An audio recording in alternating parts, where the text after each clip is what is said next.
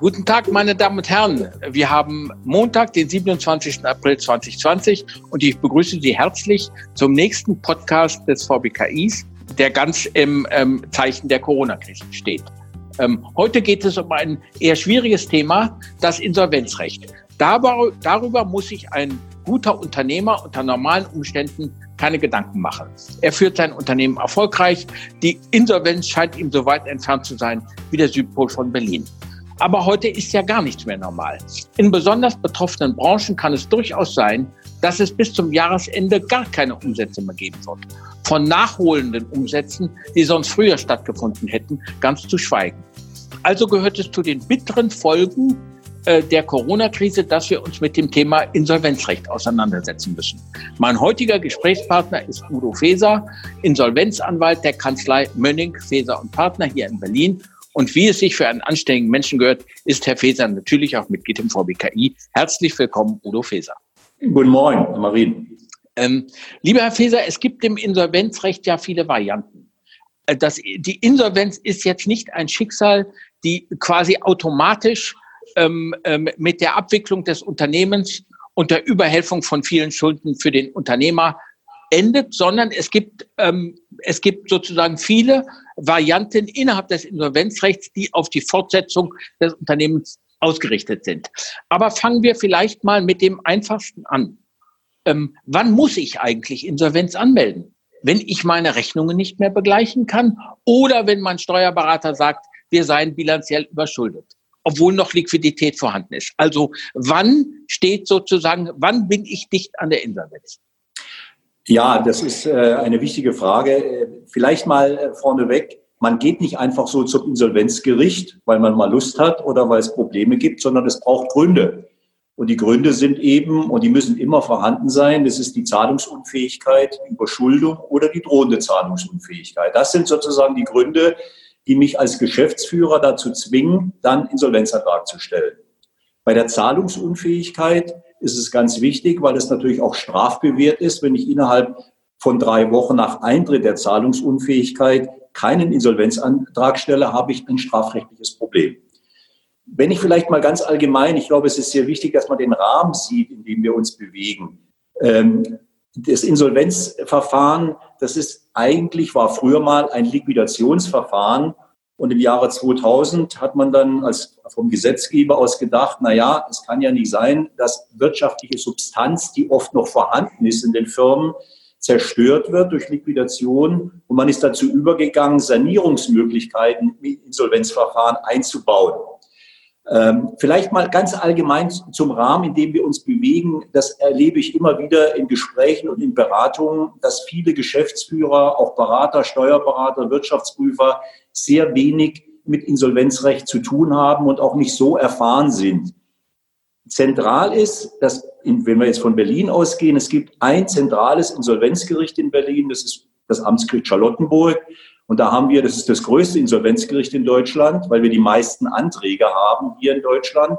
Da haben wir acht Insolvenzrichter, die zuständig sind. So, nun muss ein Antrag gestellt werden. Ein Antrag kann gestellt werden immer vom Geschäftsführer, wenn er die Insolvenzgründe feststellt. Also wenn er feststellt, dass er zahlungsunfähig ist, drohenzahlungsunfähig ist oder wenn er überschuldet ist. So, ähm, dann wird der Richter prüfen, wie sieht es denn aus? Kann der Antrag zugelassen werden? Ist also die örtliche Zuständigkeit gegeben und so weiter. Und dann wird er einen Sachverständigen einsetzen. Das ist ein Pool von Kollegen, so wie ich einer bin, die also sich spezialisiert haben auf das Insolvenzrecht und auf das Sanierungsrecht. So, der bekommt den Auftrag zu prüfen, ob das Insolvenzverfahren überhaupt eröffnet werden kann, ob die Gründe vorliegen. Ja, und dann kommt er in seinem Gutachten zum Ergebnis, ja, es liegt ein Insolvenzgrund vor und B, die Gerichtskosten sind gedeckt. Die müssen nämlich gedeckt sein, damit das Insolvenzverfahren eröffnet werden kann. Das ist der Vorschlag im Gutachten dann. Dann wird das Insolvenzverfahren eröffnet und dann gibt es also, wird der Sachverständige vom Richter auch gleichzeitig als Insolvenzverwalter eingesetzt. Und vom weiteren Verfahren her, und dann sind wir eigentlich auch schon mit dem Verfahren durch, das gibt es etwa sechs Wochen nach Verfahrenseröffnung eine Gläubigerversammlung. Beim Amtsgericht Charlottenburg ist ein Gerichtstermin. Und dann weitere drei oder vier Wochen oder zusammen mit der Gläubigerversammlung ein Termin, wo die Forderungen der Gläubiger geprüft werden. Das ist sozusagen das Verfahren, in dem wir uns bewegen. So.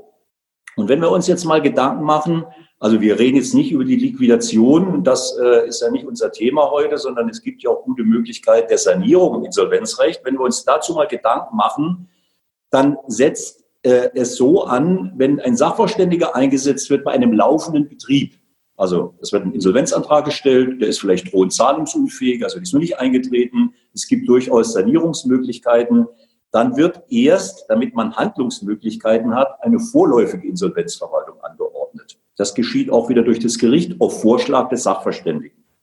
So, und in dieser vorläufigen, der Phase der vorläufigen Insolvenzverwaltung wird der vorläufige Insolvenzverwalter gemeinsam mit dem Geschäftsführer den Betrieb fortführen. Also es ist immer ein großes, ein großer Irrtum, den ich immer wieder feststelle, dass man meint, es wird ein Insolvenzantrag gestellt und alles ist kaputt. Es passiert gar nichts mehr. Der Betrieb wird eingestellt. Es geht nichts mehr. Ganz im Gegenteil. Der Betrieb wird fortgeführt bis zur Verfahrenseröffnung. Und dann kommt ein ganz, ganz wichtiger Moment, der gerade heute eine Rolle spielt, denke ich, in der Krise, die wir haben. Ich als vorläufiger Insolvenzverwalter habe die Möglichkeit, die Löhne und Gehälter, und zwar voll, nicht wie beim Kurzarbeitergeld, nur 60 oder 65 Prozent, sondern voll, der volle Nettolohn mit allen Nebenleistungen äh, über, das, über die Bundesagentur äh, für Arbeit drei Monate, Monate lang zu finanzieren. Das ist das sogenannte Insolvenzgeld. Insolvenzgeld, richtig? genau. Hm. Und da haben Sie natürlich ein, ein, ein wahnsinnigen Liquiditätspolster, können Sie sozusagen zusammenbekommen, wenn Sie die Löhne und Gehälter nicht bezahlen müssen, auch die Sozialversicherungsbeiträge äh, nicht bezahlen müssen und die Lohnsteuern, weil das wird alles übernommen von der Bundesagentur für Arbeit. Und dieses Insolvenzgeld, was fällig wird mit Verfahrenseröffnung, das kann ich vorfinanzieren. Also mal Beispiel, ich habe jetzt eine Firma, eine soziale Einrichtung, die Altenbetreuung macht, äh, ambulant. Ähm, die haben also die Löhne pünktlich bezahlt bisher. Und jetzt kommt der Insolvenzantrag äh, aus verschiedenen Gründen. Äh, und jetzt kann ich hingehen und kann sagen, also der nächste Monat, das wäre der Mai, den finanziere ich, den Juni finanziere ich und den Juli finanziere ich. Mit der Folge, dass dann am 1.8. das Insolvenzverfahren eröffnet wird. So, das ist sozusagen die Möglichkeit. Und wo haben Sie schon äh, im normalen wirtschaftlichen Leben die Möglichkeit, drei Monate ohne Gehälter und so weiter äh, zu arbeiten? Was ich allerdings als vorläufiger Insolvenzverwalter immer bezahlen muss, das sind die laufenden Kosten, also die Sachkosten, die anlaufen. Also wenn ich jetzt wegen mir Telefongebühren, äh, äh irgendwie Reinigungsgebühren, äh, was, auch, was immer auch an Strom und so weiter. Mhm. Ähm, aber nur ab dem Zeitpunkt der vorläufigen Insolvenzverwaltung. Die Altverbindlichkeiten, die muss ich nicht mehr begleichen. Das ist natürlich ein großer Vorteil. Die Gläubiger, die müssen warten, bis das Verfahren eröffnet wird. So, und dann kann ich sozusagen, ähm, äh, können die die Forderungsanmeldung vornehmen beim Insolvenzverwalter, der prüft, ob die Forderungen berechtigt sind, zusammen mit dem Geschäftsführer.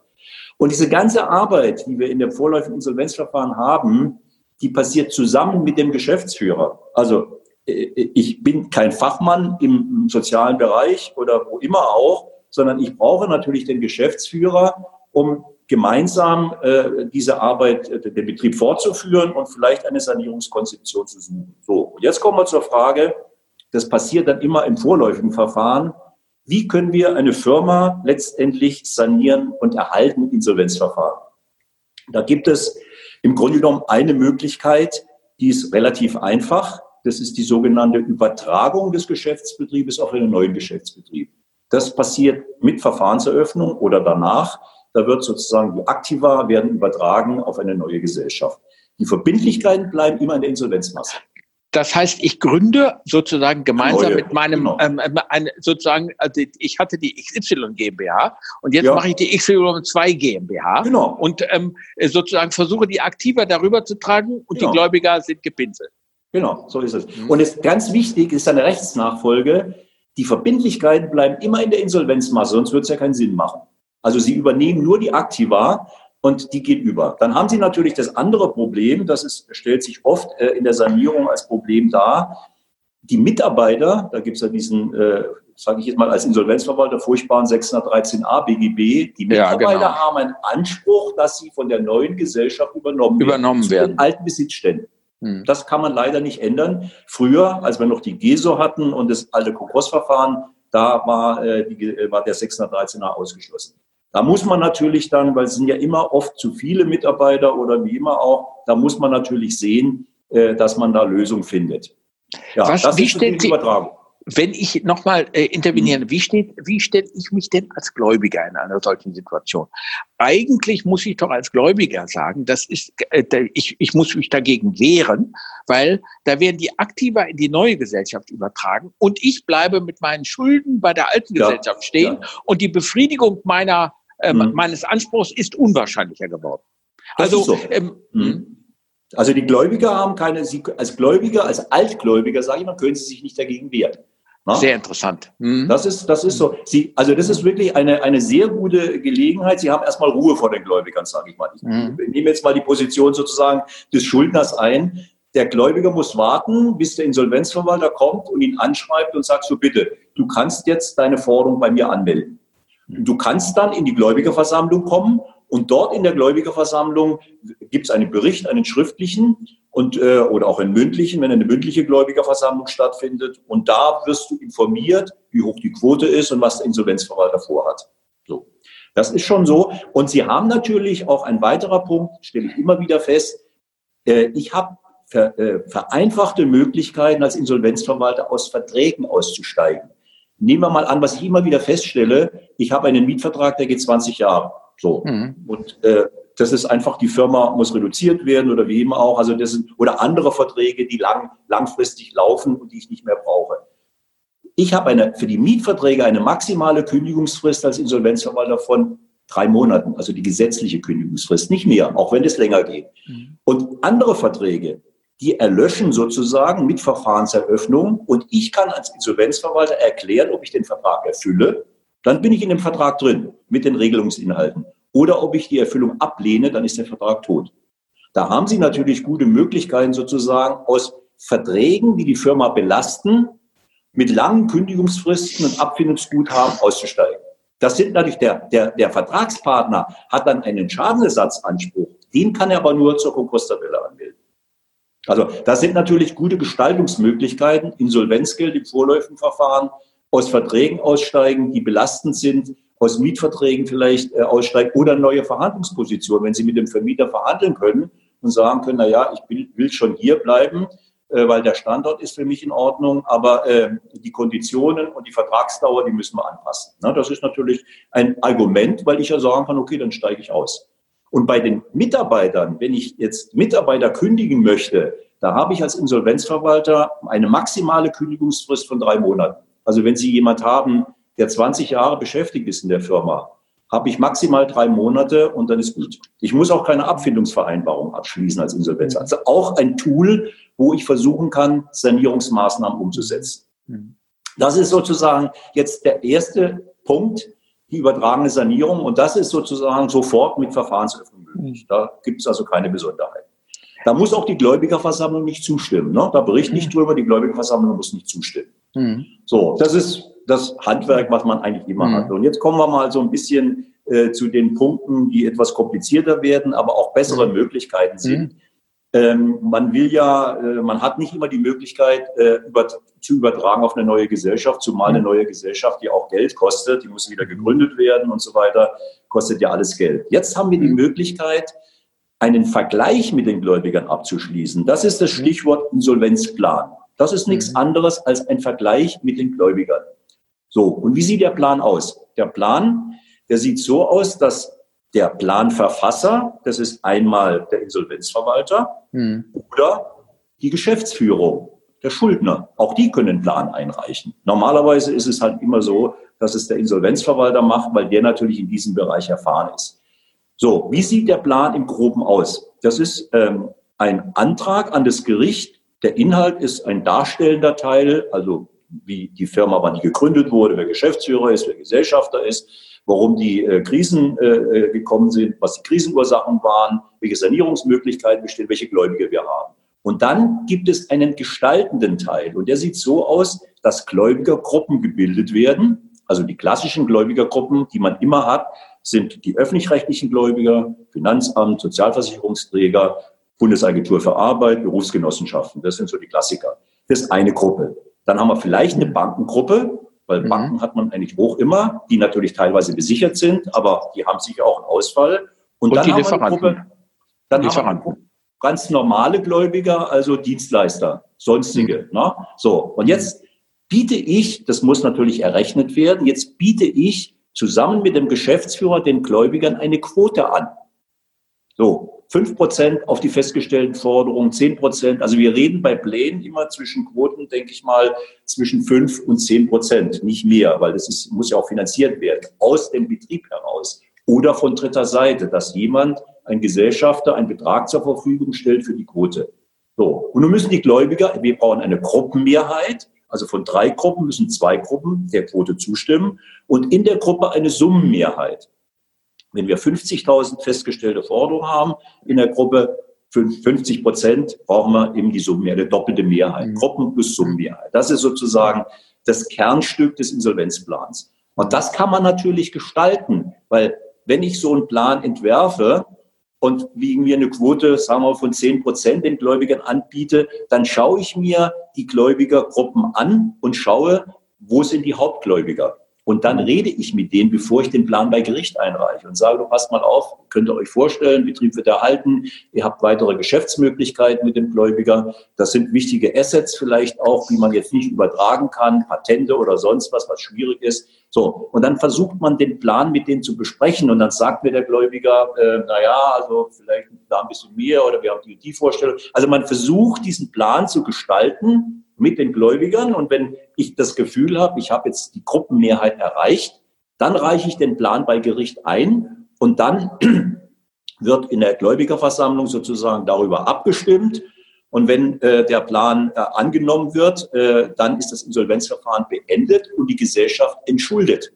Das heißt, mhm. die wird dann äh, in der Gesellschafterversammlung die Liquidation beenden und die Fortführung beschließen. Was das passiert, kann innerhalb eines halben Jahres passieren? Was passiert, wenn ich diese Mehrheit nicht erreiche? Also wenn ich ja, die Gläubiger nicht auf diese Linie bringe?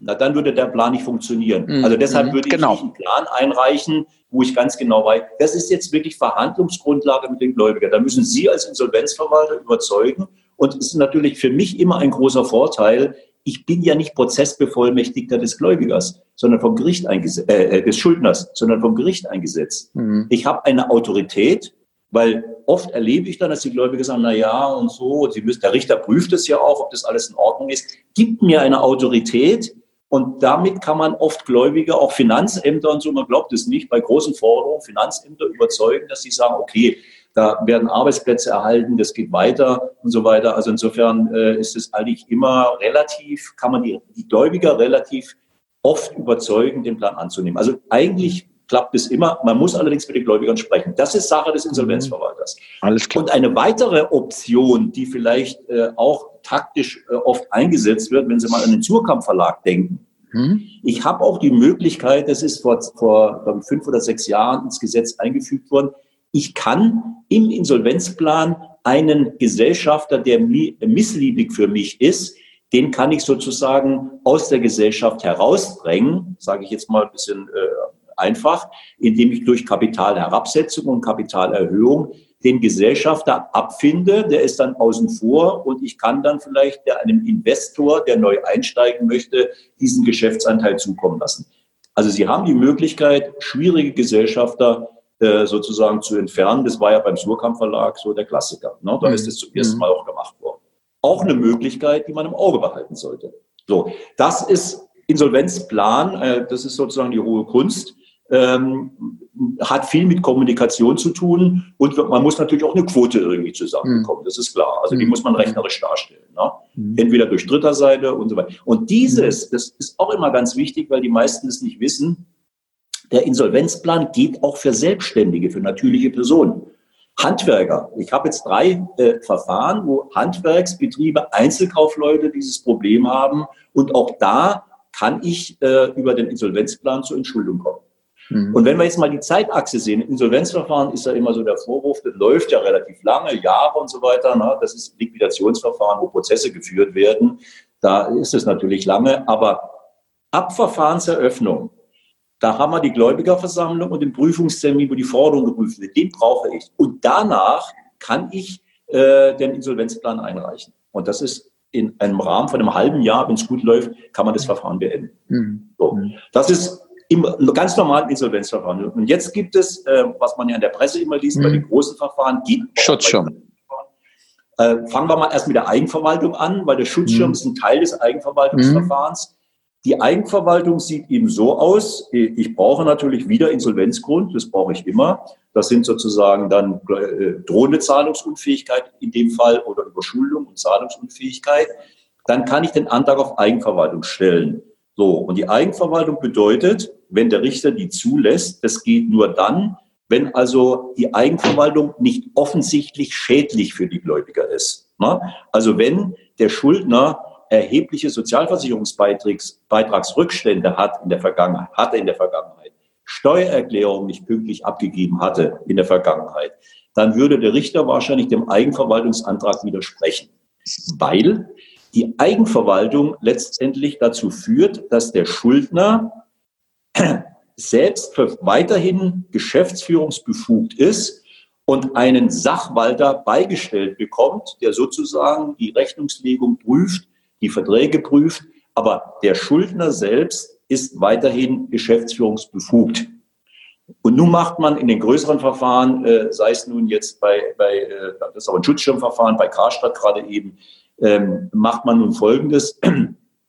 ähm, die, äh, der, der Geschäftsführung gibt man sozusagen einen Generalbevollmächtigten bei, der Insolvenz erfahren ist. Also wenn Sie jetzt wegen mir auch das Schutzschirmverfahren, das ist ein Eigenverwaltungsverfahren, wenn Sie jetzt Karstadt nehmen, gerade Galeria Karstadt, Kaufhof, die der, äh, im vorläufigen Insolvenzverfahren sind, da gibt es den Herrn Geibitz als Generalbevollmächtigten, der die Geschäftsführung unterstützt und den Herrn Kebekus, der Sachwalter ist. Die arbeiten dann sozusagen zusammen. Na, das ist das Eigenverwaltungsverfahren.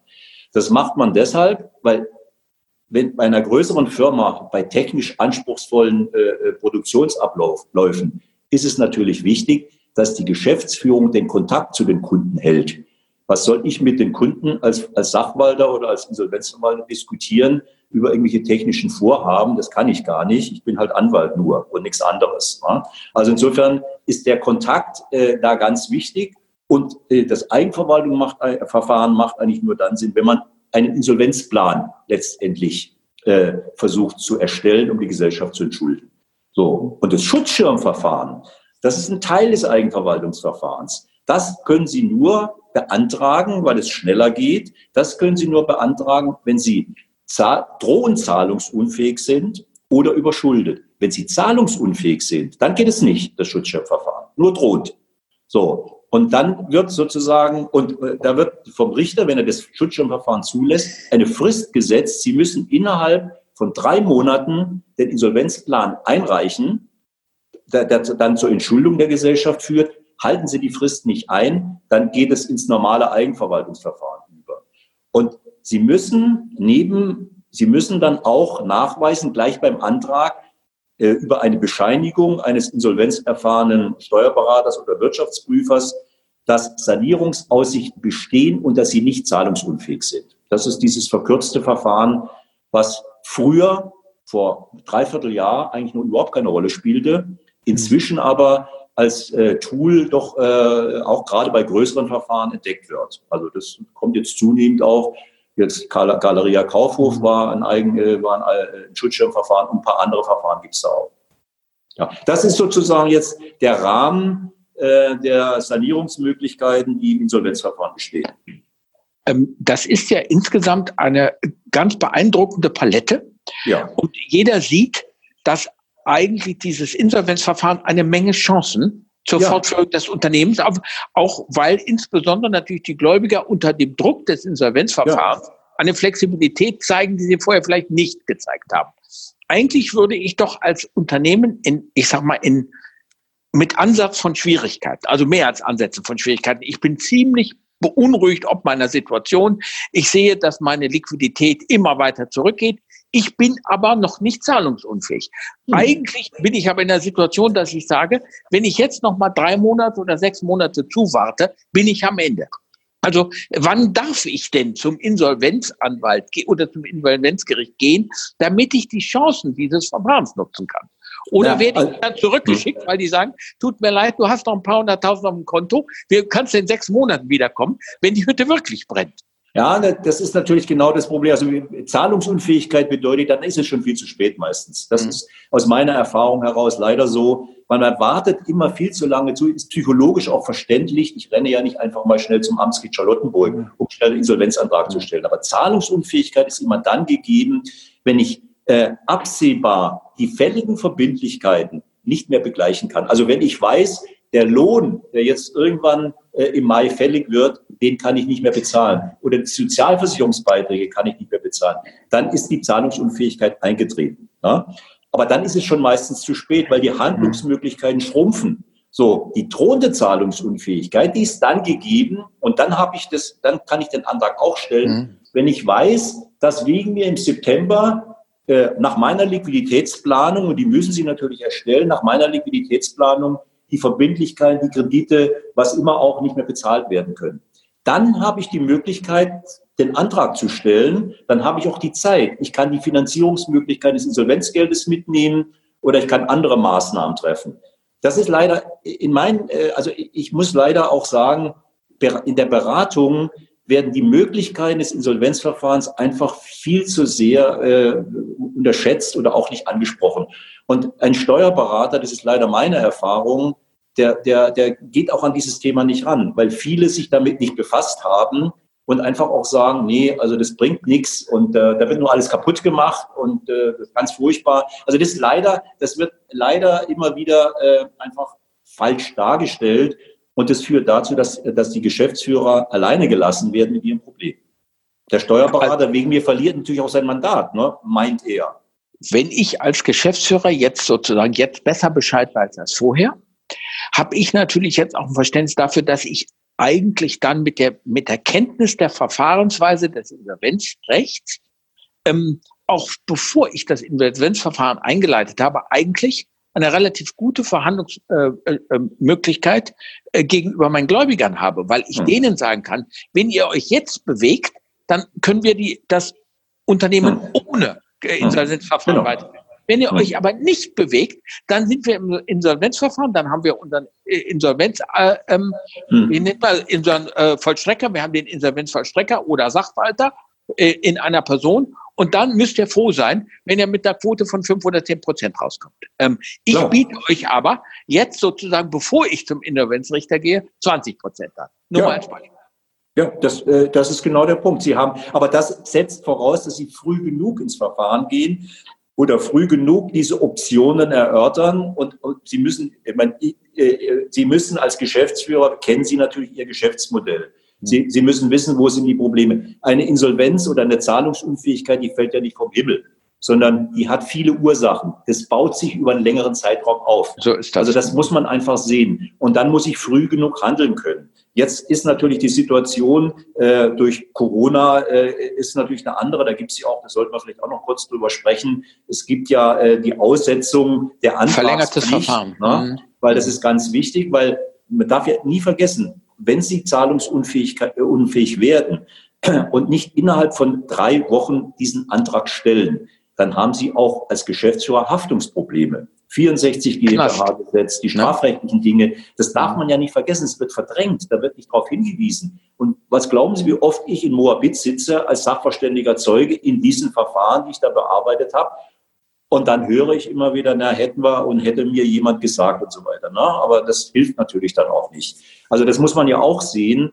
Äh, aber es ist so, Aussetzung bedeutet ja nur jetzt nach, der, nach dem Covid-19-Gesetz, äh, dass die Ursachen der Zahlungsunfähigkeit durch die Pandemie eingetreten sein müssen.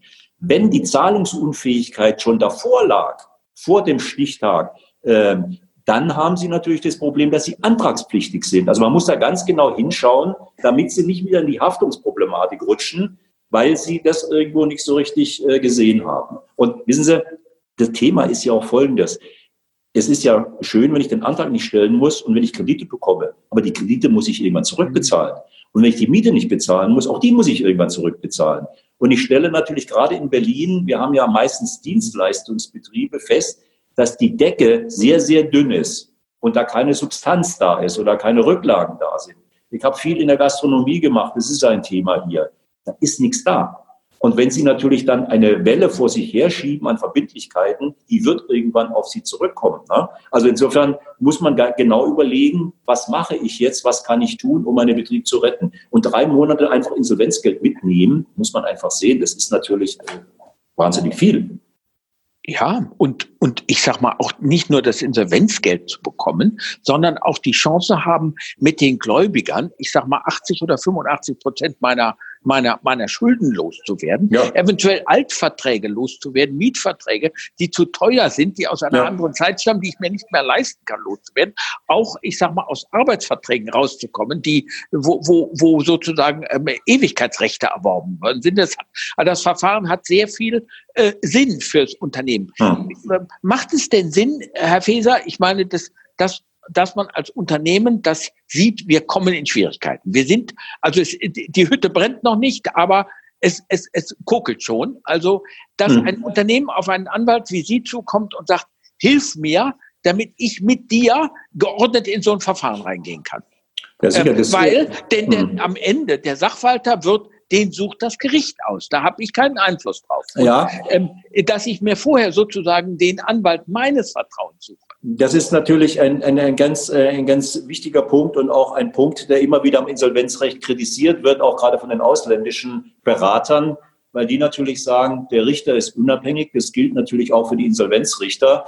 Der ist mhm. unabhängig und der hat den Pool eben von Kollegen. Das sind in Charlottenburg, glaube ich, im Augenblick so auf der Liste stehen da 200. Das muss man sich mal vorstellen. Mhm. Als ich 82 angefangen habe, da waren es noch sechs oder sieben und nun sind es 200. Das war vielleicht auch nicht richtig früher, aber das ist natürlich da nicht steuerbar. Aber Sie haben natürlich bei kleineren Verfahren auch ein Vorschlagsrecht. Sie können mit dem Richter sprechen im Antrag und sagen, ich habe da einen laufenden Betrieb, das und das, und ich brauche jemanden, der sich darum kümmert. Und mein Steuerberater hat gesagt, oder wie immer auch, äh, so, ich würde gerne den haben. Das, die haben ein Vorschlagsrecht, das ist klar. Und es gibt, das muss man auch so sagen, wie in allen Berufsbereichen, ob Ärzte oder Berater oder sonst was, es gibt Leute, die kümmern sich mehr und es gibt Leute, die kümmern sich weniger. Das ist eine Frage der Berufsauffassung, die man hat. Mhm. Das ist ganz klar. Aber das ist ein Wunderpunkt, da gebe ich Ihnen recht, dass man sagt, okay, ich kann das ja eigentlich kaum steuern, wer da wird. Und das höre ich mhm. immer wieder. Das können Sie auch nicht ändern, weil Richter ist eben unabhängig ne? und der lässt sich da auch nicht reinreden. Aber bei äh, dem Eigenverwaltungsverfahren, wenn Sie eine bestimmte Größenordnung erreicht haben, mhm. dann haben Sie und einen vorläufigen Gläubigerausschuss eingesetzt ist, dann haben Sie ein Vorschlagsrecht als Schuldner und wenn der Gläubigerausschuss der Vorläufige dem nicht widerspricht, muss, muss der Richter diesen Kollegen einsetzen. Also Air Berlin zum Beispiel, ne? Dieses das, mhm. da, äh, da ist es schon so, der Richter ist dann verpflichtet. Ne? Und auch beim Schutzschirmverfahren. So, aber das sind dann Größenordnungen, muss man auch mal sagen, die haben wir in Berlin kaum. Ne? Das sind dann über äh, 100 Arbeitnehmer und also von der Umsatzgröße her und so weiter. Das ist ein muss man aber, sehen. Aber auf jeden Fall haben Sie natürlich immer die Gelegenheit, sich beraten zu lassen äh, und ähm, einfach mal ein Gespräch. Na, ich kann das, ich könnte das, ja, ne? und ich kann das Eigenregieverfahren auch eventuell besser mit anwaltlicher ja. Hilfe führen, weil der Anwalt, der mich berät, natürlich dieses Insolvenzverfahren in- und auswendig kennt und sozusagen auch die Drohkulisse, die ich gegenüber meinen Gläubigern natürlich aufbauen muss, damit die bald mhm. spielen. Im Idealfall ist es immer so, dass der, der äh, Berater oder der Insolvenzverwalter den Rahmen zur Verfügung stellt. Na, also man ist es eine sehr enge Zusammenarbeit mit dem Geschäftsführer, der führt die operativen Geschäfte, spricht mit dem vorläufigen Insolvenzverwalter und Insolvenzverwalter über die Dinge, die anstehen, über die Verträge, über die Verbindlichkeiten. Oft ist es ja auch so, muss man auch sagen, äh, das Konto ist gesperrt, aus irgendwelchen Pfändungen vorliegen oder sonst was. Der vorläufige Insolvenzverwalter schon richtet ein Treuhandkonto ein, das auch vom Gericht geprüft wird.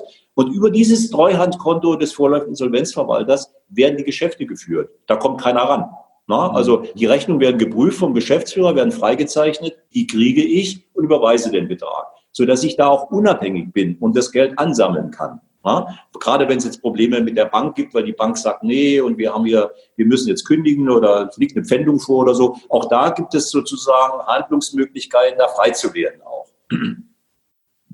Ähm, Herr Feser, ich habe es verstanden. Jetzt, jetzt äh, also es macht sehr viel Sinn für ein Unternehmen, weil die, wie Sie völlig richtig sagen, die Insolvenz kommt nicht von einem Tag auf den anderen, sondern man sieht, wie die Situation als ein, unter eines Unternehmens schwieriger wird, dass man sich sehr früh im Zweifel, auch das ist meine, meine äh, ähm, sozusagen Konklusion aus unserem Gespräch, dass man sich auch früh um einen klugen Anwalt kündelt, der versucht mit einem gemeinsam das in, da, ohne Insolvenzverfahren die Sanierung in Eigenregie hinzubekommen. Und dann haben wir immer noch, wenn das nicht gelingt, immer noch die verschiedenen Wege genau. des Insolvenzverfahrens. Und wenn ich mit einem Vorschlag auf das Gericht zugehe und sage, ich würde gerne den Herrn Feser oder den Herrn Y empfehlen, dann habe ich wenigstens die Chance, dass dieser Vorschlag äh, Folge geleistet wird. Genau. Das ist immer noch besser, als sozusagen passiv in dieses Verfahren reinzugehen und dann darauf zu vertrauen, dass ich schon einen äh, guten Insolvenzvollstrecker äh, äh, mhm. bekomme.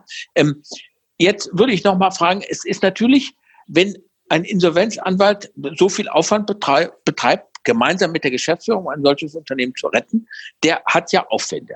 Irgendwo müssen diese Aufwände genau. ja auch honoriert werden, sondern von Luft und Liebe leben auch selig. Ähm, nee, das aber das ist, das, das ist jetzt ja nicht sozusagen der Absprache zwischen dem Geschäftsführer und dem Insolvenzvollstrecker ähm, sozusagen geschuldet, sondern das legt die, die Aufwände und die Kosten, das legt das Gericht fest. Ist ja, so. genau. Das ist richtig. Also das ist ja auch immer so der zweite Wundepunkt, nicht, dass natürlich, äh, es wird immer über die hohen Vergütungen der Insolvenzverwalter in der Presse berichtet, aber nicht über die Alltagsarbeit. Und ein Verfahren wie Air Berlin oder was immer auch, das ist ja die Ausnahme. Das sind, mhm. äh, also das, das kann man nicht als Maßstab nehmen. Mhm. Es ist schlicht und einfach so, ähm, wir reden jetzt nicht von der Beratung. Beratung ist eine Sondersache. Ne? Das, da gibt es die Anwaltsgebührenverordnung und äh, Honorarvereinbarung, was mhm. immer auch. Das wird dann individuell vereinbart. Wir reden vom Insolvenzverwalter. Und der Insolvenzverwalter, der ist ja vom Gericht eingesetzt. Der hat sozusagen ein Gerichtsmandat. Und der wird honoriert nach der Berechnungsgrundlage. Also am Ende ist es so, ich nehme einen bestimmten Betrag ein aus der Verwertung oder aus der Betriebsfortführung. Aber nur aus der Betriebsfortführung nicht den Umsatz, sondern nur der Überschuss sozusagen. Der wird, der wird in die Berechnungsgrundlage äh, eingesetzt. Und da gibt es am Ende eine Summe, liegen wir, weiß ich, 50.000, 100.000 oder was immer auch. So. Und dann gibt es eine Vergütungsverordnung für Insolvenzverwalter. Ich reiche meine Schlussrechnung dem Gericht ein, da ist der Rechtspfleger zuständig, nicht der Richter, der prüft meine Schlussrechnung, ob meine Arbeit in Ordnung war. Und dann mache ich einen Vorschlag, wie meine Vergütung aussieht nach dieser Vergütungsverordnung. Und danach wird dann vom Rechtspfleger die Vergütung festgesetzt, prozentual. Das ist alles ganz genau geregelt. So. Und es ist oft so, das muss man, natürlich verdient man an Verfahren, wo wegen ein Grundstück da ist oder sonst was, äh, hat man eine höhere Masse als eine Betriebsfortführung. Die Probleme, die ein Betrieb hat, die sind ja durch die Insolvenz nicht weg. Also äh, Überschüsse werden da nicht so viel erwirtschaftet. Man muss ja froh sein, wenn man über die Runden kommt. Also so die, Vergütung, die Vergütung ist oft wirklich nicht deckt nicht den Aufwand, den man hat, ab, weil ich bin über Monate hinweg oft täglich oder ein oder zweimal in der Woche über Telefonate mit Gesprächen oder sonst was mit der Firma verbunden. So, dürfen aber das Sie wird denn, Gericht festgesetzt. Dürfen Sie ein Mandat ablehnen, Herr Faeser? Also ich kann mir vorstellen, dass es sehr viele Insolvenzverfahren